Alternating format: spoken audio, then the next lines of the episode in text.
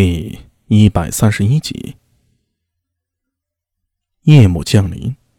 当黑夜笼罩长安之后，日渐喧嚣的城市很快就陷入了寂静。芙蓉巷丁字坊的地窖里点着篝火，苏大为神色紧张，蹲在明空的身边，小心翼翼的帮他盖好了被褥。情况怎么样？不太好。明空的脸色很难看。煞白如纸，他躺在被褥上，昏昏沉沉的，仿佛睡着了似的，不时从口中发出一两声低弱的呻吟声。从几天前他就不太正常，一开始是不舒服，到后来变得厌食、嗜睡，浑身无力，精神萎靡，直到今天已经过去了五天了，症状非但没有缓解，反而变得越来越严重了，甚至根本无法进食。这也让狄仁杰和苏大为忧心忡忡的。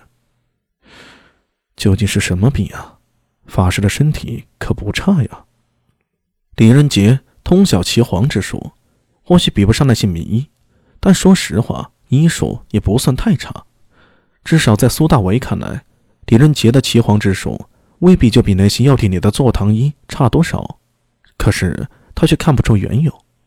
苏大为坐在明空身边。一只手握着明空的手，他只能通过金吞之术调动元气来帮助明空。虽然效果不是太好，但总算能够稳定一下症状。阿米，法师，这不是病啊！啊，依我看，很可能是凶手行动了。你是说鬼术？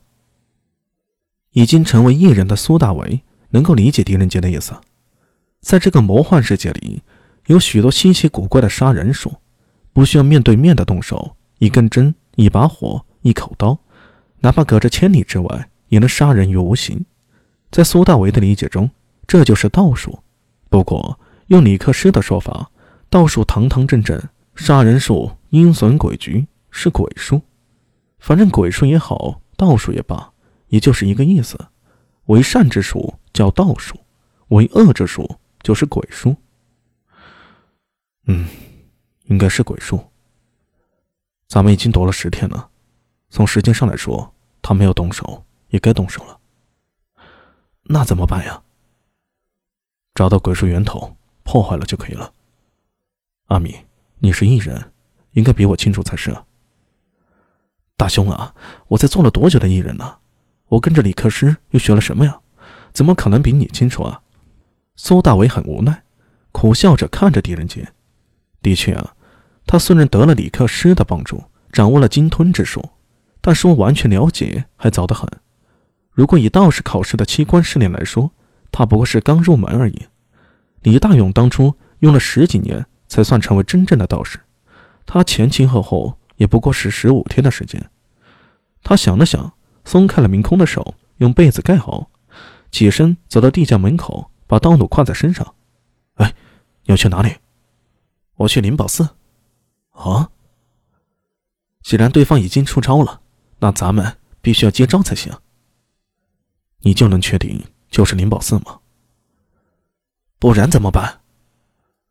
苏大为笑了，大兄，我相信你的判断，明真嫌疑很大，而且灵宝寺里佛寺无佛，一定有问题啊！我准备去查看一下，总不能眼睁睁的看着法师丧命啊！似乎也只有如此！当初救明空出来，就是想引出凶手，可没想到对方竟然使用鬼术，也使得苏大为和狄仁杰有些猝不及防。可是会很危险！我知道，但目前而言，也只有这个办法了。苏大为紧了紧身上的背带，推开地窖的盖子，黑猫出现在他面前，瞪大了眼睛，似乎是要劝说苏大为。而苏大为则揉了揉他的脑袋，轻声说道：“留在这里，保护好法师，等我回来。”阿米，要不咱们再想点别的办法？什么办法？找名医，我就不相信没人能治得了。就算请来太医，又能如何？万一还是治不好，怎么办？这个，大兄，你不要为我担心，好歹我也是异人。打不过还逃不走吗？再说，我也很想知道那明真真的到底做了什么？是不是真的在供奉鬼？他供奉的诡异目的又是什么？总要弄清楚。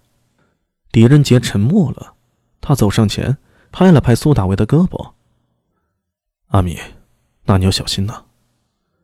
自家事理自家明白，对付普通人，他狄仁杰也许能以一敌十，但如果对付异人，他实在没有那本事，所以他只能选择留下来照顾好明空，等苏大为回来。”苏大伟点了点头，迈步走出了地窖。他来到楼上，居高临下的向四处张望了片刻，傻身从窗户跳了下去，身影几个纵跳就消失在了夜色中。狄仁杰和黑猫也上了楼，站在窗口前看着苏大伟消失的背影。许久，他把黑猫抱起来，轻声说道：“小雨，咱们回去吧。”黑猫也没有挣扎，那双忧虑的眸子盯着窗外，仿佛要透过那浓浓夜色找到苏大伟的身影。